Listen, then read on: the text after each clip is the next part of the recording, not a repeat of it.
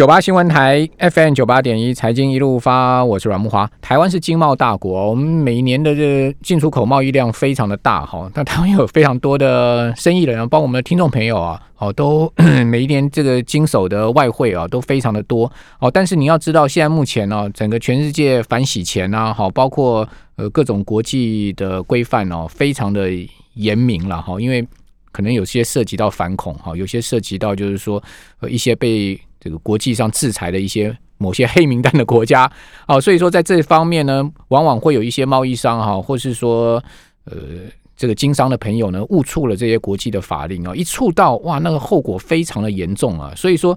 呃，行政院也好啊，法务部也好，都非常重视在这一方面的这个宣导工作哈。所以，我们今天特别请到行政院洗钱防治办公室的执秘哦蔡佩玲蔡检察官来到我们节目现场，跟大家讲一下有关的案例是什么。哦，提醒大家，我们的听众朋友，如果你做国际贸易的，你特别要去注意你的货物的往来啊，包括你的金钱的流向，以免呢去误触到这些国际的呃红线啊。一一旦踩到，那可是事情大条了啊。那执敏你好。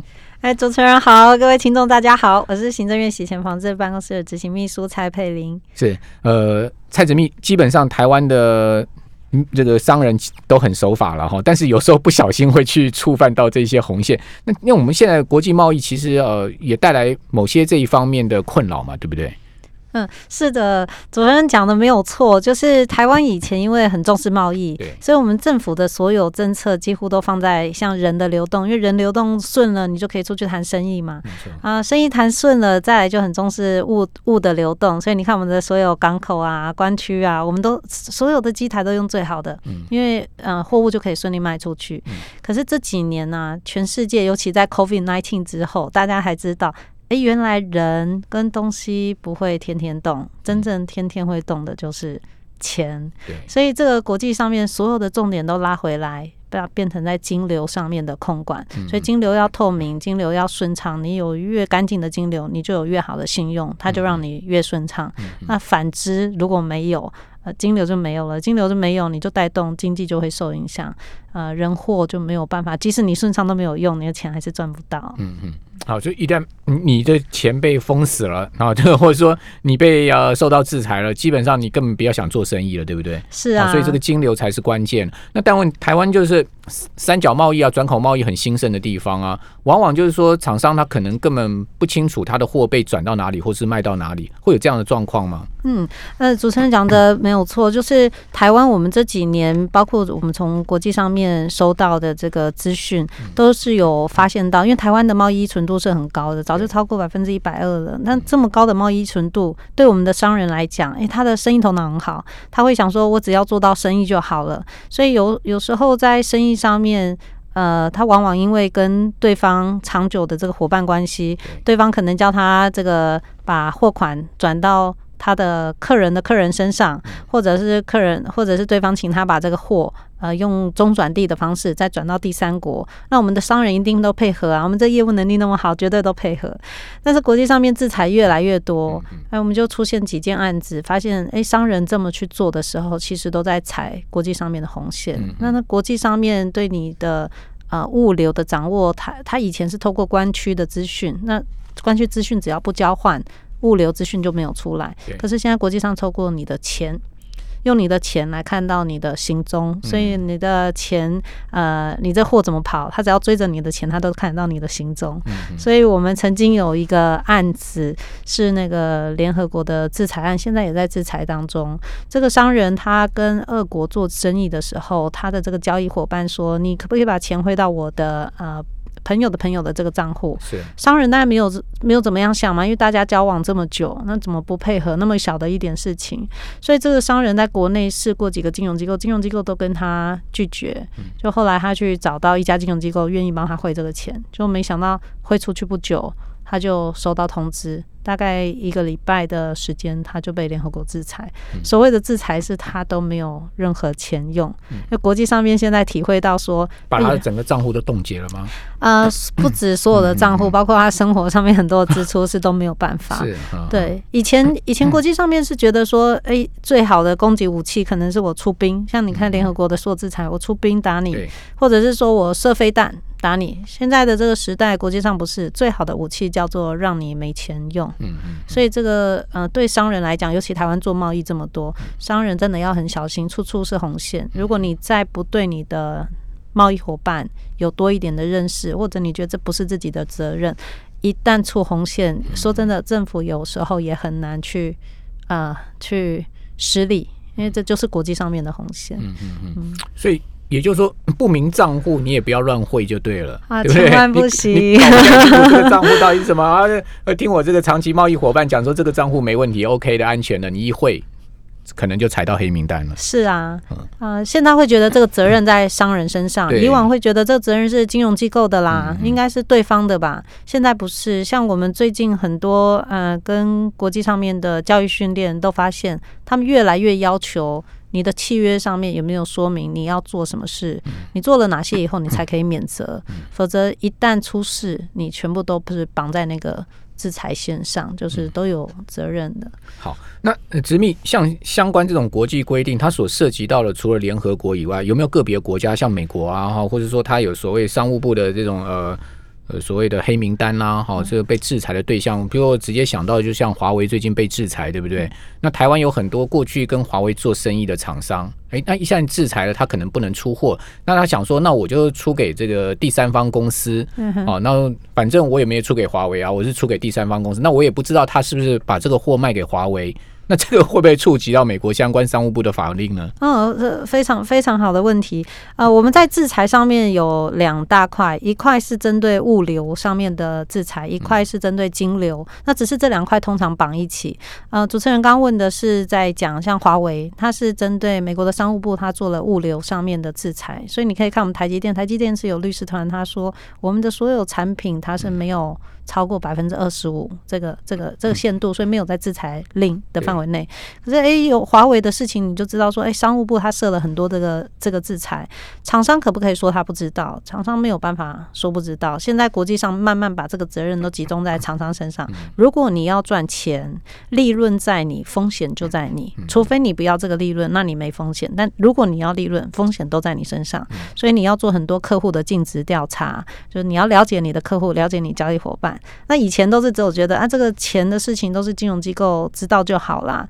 那我这个钱要给谁，货要给谁，这跟我有什么关系呢？那现在国际上不是这样的，现在国际上说，你既然要做生意，利润在你，风险就在你，那没有任何借口。也就是说，你今天出这个货，不管是呃什么样的货，你要知道你出给这家公司它的背景是什么，以及它出完这个货之后，他这个货会怎么运用，连这些你都要搞清楚，是吗？非不能说常，不能说我今天出给你，反正我就是卖给你啊，我管你阿猫阿狗，我管你买这些货的目的是什么，我不管。事实上，现在不能这样子真的不能这样子。这而而且真的是要再一次 呼吁，就是听众朋友，呃，因为会。呃，在主持人这个节目的听众朋友，他都有很多的这个贸易或金融上面的需求，没错，嗯，然后有一个特别重要的是，以往我们的厂商啊，像我们宣导的时候，他们常常会到金融机构去，他发现说，哎，金融机构不让他汇钱，他就在那边可能就耍脾气，对大小声，觉得金融机构刁难他。但我们自己过往的这些案子里面，金融机构如果他有跟你说，嗯。请你不要汇这笔钱，嗯。千万要注意这个讯息，因为金融机构它有比较好的资讯系统，比较好的通汇往来银行的资讯。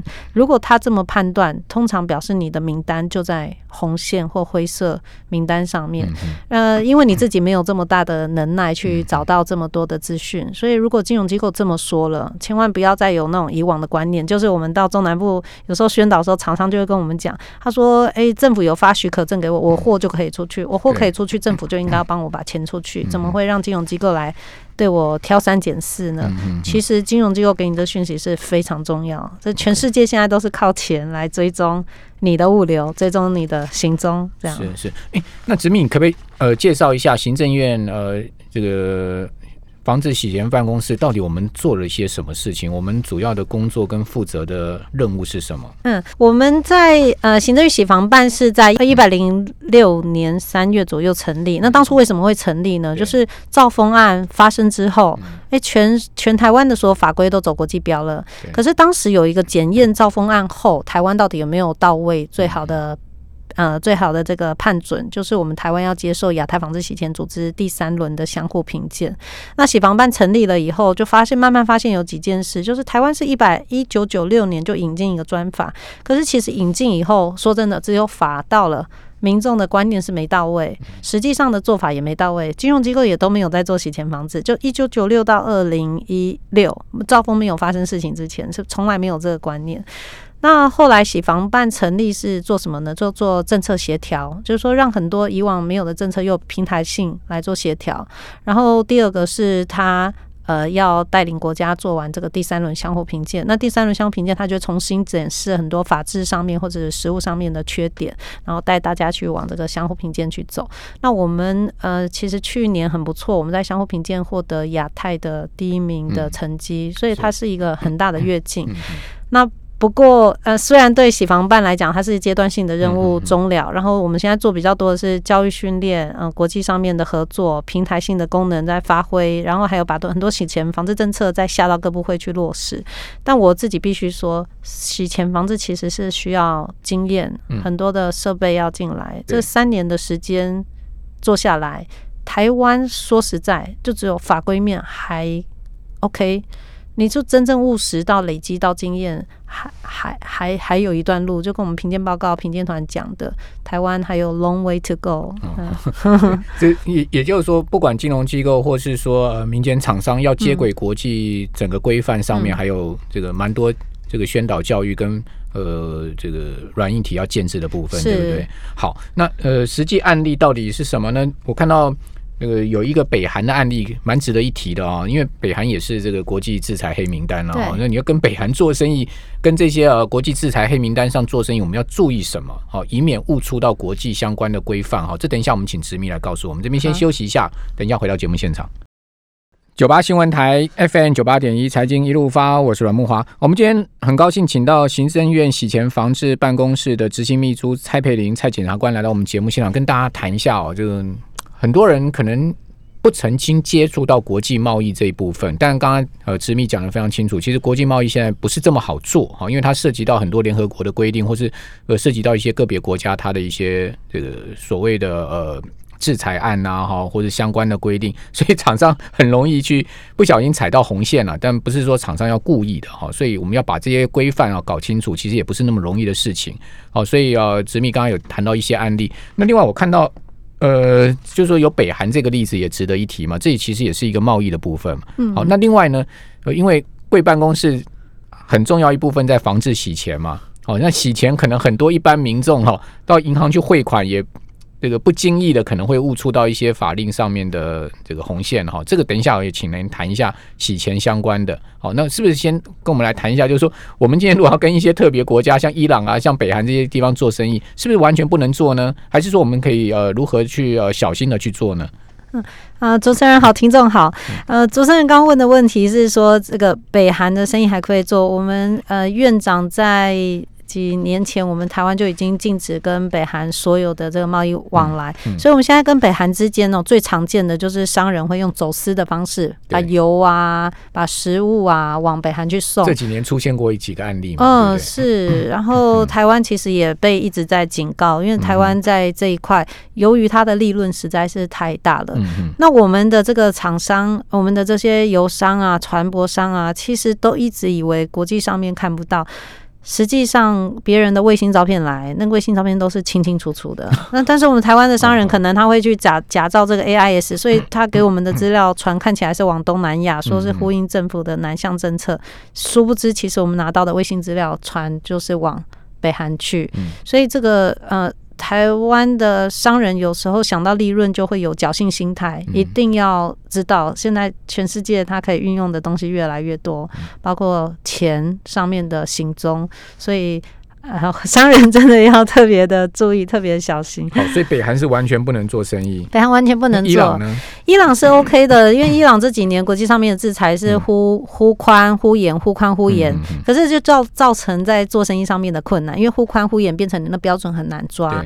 那我们的商人其实一直以来也都有做，然后特别像我们的汽车零件等等，跟伊朗之间的贸易是很不错的。但是现在麻烦的是什么呢？是美国因为它的这个制裁是忽宽忽严，也就是我们的人可以去做东西，可以出货进出口，这都没有问题。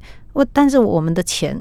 因为当美国的制裁，它就配合金流嘛，所以有时候，嗯，对金融机构来讲，他会去挡商人的一些。呃，钱的流动，所以商人会觉得特别的困难。那我自己这边的建议，还是要给商人。其实有时候在国际上面的红线，你能够不碰就不要碰。政府可以给的就是透明的资讯。当政府给你的这个资讯是，哎，红线已经解禁了，赶快去冲。但是如果是正在红线的时候，千万不能碰，因为你的可能生产线下了，啊，产品准备出货了，结果刚好踩到红线，那真的是说血汗都。都没了。那直密呃，一般贸易商他要去哪里找相关的资讯？就是说，到底呃，伊朗的生意怎么做？哪些地方可以做？对，或者说北韩完全。呃，不能做，我们经由第三地出口到北韩也不行。那这些资讯要去哪里找呢？呃，在我们的国贸局，通常它都会有跟贸易商之间，它会有一个很好的那个资讯平台。那我们协防办也常常把这个都放在我们的平台上，但是大部分资讯在贸易有关，我们都集中在那个贸易局的网站上面。了解，所以这个国贸局的相关资讯可以去了解了。对啊，然后再来就是政府的一些宣导，其实很重要，因为有时候商人来就觉得说金融机构是找我麻烦的，所以政府有关于洗钱防治，呃，这个知恐无阔的，我我我尽量不听，因为我觉得是银行在找我麻烦。实际上真的不是找麻烦，这真的是国际的趋势。你要想，银行它也是要利润，但银行背后有国际大银行，国际大银行它是配合国际政策。如果国际大银行它因为你这个国内的小银行对呃出事，它自然可以断掉你所有的。往来，那国内银行几乎也没有生意可以做，因为民众是要汇钱出去外面嘛，民众是要从外面收钱回来。如果这一条线断了，其实你只剩国内的交易，那那利润哪来？特别台湾是贸易大国。好，那另外民众跟呃金融机构往往来非常频繁了哈，很多人现在不知道说，哎，原来这样子做会触及到洗钱，嗯，哦相关的这个法规哈，您可不可以举一些实际的例子？呃，怎么样？是不小心触触犯到洗钱相关的法规而冤枉的这个呃这个犯了法啊，或者说哪一些他是故意的啊，很明显他就是在洗钱的。嗯。我们的民众啊，一般他不容易触犯到洗钱的法规，如果他是正常的往来。但是我们最怕的是民众他不愿意配合，民众会觉得银行凭什么问那么多？以前我丢个身份证就可以开户，那么多家银行。比如说国外汇款进来，他要问说这笔钱到底是什么性质？是啊，你管我什么性质？对，管你什么性质？可是呃，可是你你知道吗？国际上面在金流上面的要求真的是越来越严。如果银行他不能了解他的客户，我我举一个例哦，我我也同时也在地检署工。做啊，最近我在地检署看到一个案子，这个素食餐厅，我们大家都知道素食自助餐，素食自助餐一个一家店四五十个位置，这素食餐自助餐一年的营收多少比较合理？这个要看他的生意好坏，我觉得应该生意 OK 就正常，就是一般的，应该五六百万跑不掉吧？五六百万，这素食餐餐厅啊，每一年。都可以有七亿的定存哇！这也太夸张了吧？它不是连锁的，但是我们这个被告他开了七家，所以每一年他都有将近五十亿的收入。结果最后这个案子一去往后面抓，他是什么？他是西京集团，所以他的被害人都把钱送过去。这个例子在讲什么呢？这个金融机构他在收这个七亿定存的时候，他有没有想过他的这个自助餐为什么可以有这么多的钱？对呀，不可能啊！对，但是每个民众因为大家都要去卖自助餐，我不要做主持人。但每个民众心里想是：你为什么问我？就久了，大家的这种心态，金融机构真的不问，所以才会造成吸金集团的被害人一连串的一直越越来越多。我在地检署，我必须说，我每收十件案子就有六件是吸金集团，那真的是很可怕。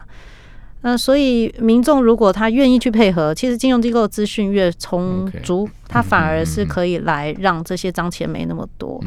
嗯，这几年的脏钱哦多到你会吓一跳。我说光是我们地检署赃物库放的车越来越好，同样十年的时间，民众没有人换到保蓝宝坚尼。为什么犯罪集团 十年的时间可以换到蓝宝坚尼？其实民众可以去想一想。那会不会讲说他们这个犯罪的代价都很轻呢？进去关个几年就出来，每一天换算可能都是呃上百万的这种呃这个日营收呢？是是没错，因为他做的是无本生意，那民众一般要缴水电电费，要缴税，所有的成本都来，他做的是无本。那他为什么会没有本呢？因为大部分的民众比较冷漠，不关心你，其实不关心他做什么，呃，所以他不用付出成本。我我的意思是什么呢？你不关心他判多久，对司法人员来讲，他觉得他判多久。呃他很可怜呐、他每个过来的都是人头，看起来很可怜。卖一本账户三千五百块，为什么要判很重？实际上，司法人员背后也要有成本的观念。你判六个月跟判三判三个月、判两个月，他要付出的代价就不一样。如果我是犯罪集团，我要么我就一百个人头，每个人头你判个六个月，我每个人头的成本就是十八万，一百个人头就是一千八百万。每个人你判了两个月，那他就是六万，我的成本只剩下六百万。所以司法人员要有成本的概念，前端包括金融机构。一般民众，大家都要有成本概念，而民众不愿意配合，金融机构就要花更大的成本，金融机构就不愿意，不愿意久了，他就没有没有那个效果。所以所有的人都应该要知道自己是有一个职责在的。还有就是呃，公司的钱呢、也不要随便乱转到自己的户头里面啊，以为说哎，这个公司的钱就是我自己的钱哦，这可能也会涉及到洗钱相关的规定嘛，对不对？是好，最近这个案例也蛮大的哈。那因为我们这时间的关系，没有办法请我们检察官再继续多讲一下你。反正啊，提醒大家注意了哈，这个自己的钱、公司的钱，或者说你今天的货出到国外去，你的金流整个过程，现在已经是越来越严格了。不单台湾的法规，国际的法规也越来越严格哈，所以大家一定要小心，而且要守法。这个是今天我们节目要告诉大家的重点。非常谢谢呃我们蔡检察官蔡执秘，谢谢您，谢谢主持人，祝福各位听众顺心，谢谢。谢谢谢谢。